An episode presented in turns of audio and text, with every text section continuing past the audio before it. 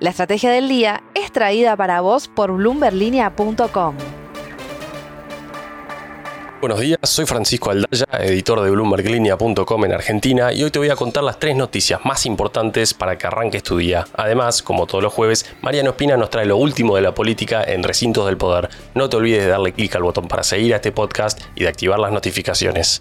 Lo que tenés que saber. 1. Hay un viejo refrán que dice que si Brasil se resfría, Argentina estornuda. Así de importante es para nosotros la relación con nuestro principal socio comercial, el gigante sudamericano, tanto en población y en PBI. Sin embargo, como escribe hoy en Bloomberg Línea Juan Pablo Álvarez, la relación no es correspondida. De hecho, en los últimos años viene cayendo fuertemente la relevancia de Argentina para el país vecino. Un informe de Colatina señala que el sector externo brasileño viene siendo uno de los más dinámicos de la región, con exportaciones que crecieron al ritmo del 6,5% anual entre 2010 y 2021, por encima del crecimiento mundial de 5,5% y el flojo desempeño de Argentina del 4,1%. Lo cierto es que la irrupción de China y su consolidación como principal socio comercial de Brasil nos hizo caer en la lista de prioridades. Argentina perdió 4 puntos porcentuales de participación en el comercio exterior brasileño, mientras que China la incrementó por 10 puntos porcentuales. Y en ese contexto surge la pregunta de si no convendría explorar nuevos mercados para los productos y los servicios argentinos. 2.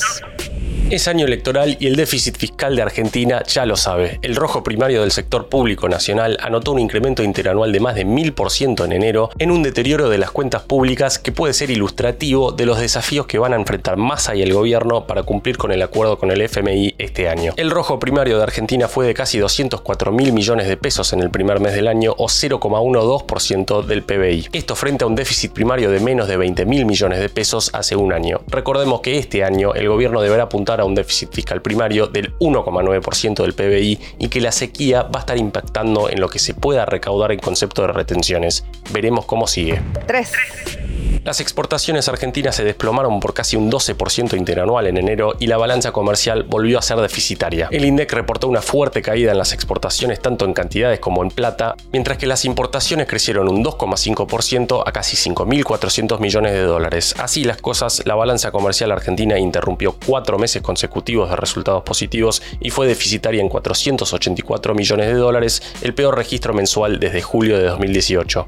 Antes de pasar a recintos del poder, veamos rápidamente cómo van a abrir los mercados este jueves. El S&P Merval cayó 1,7% ayer, fue una jornada mixta para las acciones argentinas en Wall Street, con subas hasta 2,8% para Cresud y bajas hasta 3,4% para Loma Negra. El dólar blue va a abrir hoy en 377 pesos para la venta, el MEP en 357 y el contado con liqui en torno a los 370 pesos.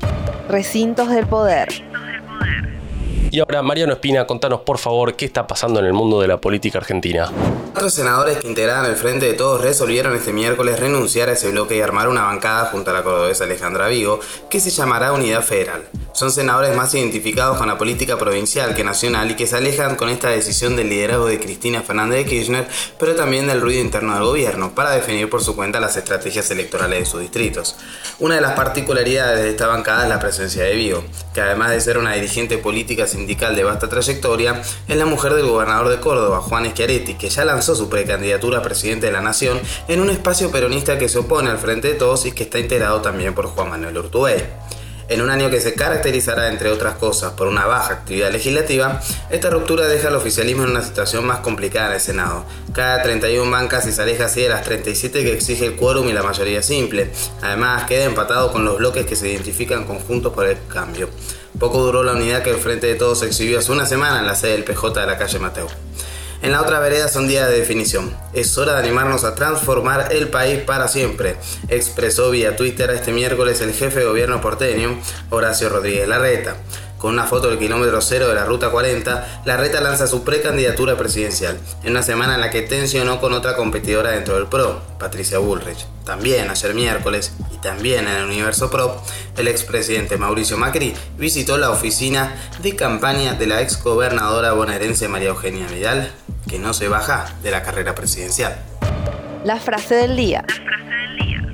Antes de irnos, escuchemos lo que dijo ayer Alberto Fernández en la base Marambio de la Antártida.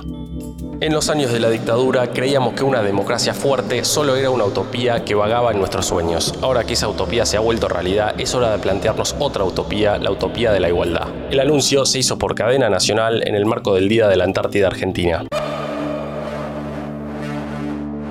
Esto fue un nuevo capítulo de la Estrategia del Día Argentina. Yo soy Francisco Aldaya, editor de Bloomberg Línea, y me podés seguir en Twitter en arroba faranaldaya. No se olviden de darle clic al botón para seguir a este podcast y a la campanita para que se enteren al instante cada vez que sale un capítulo de lunes a viernes. Espero que tengas una gran jornada productiva.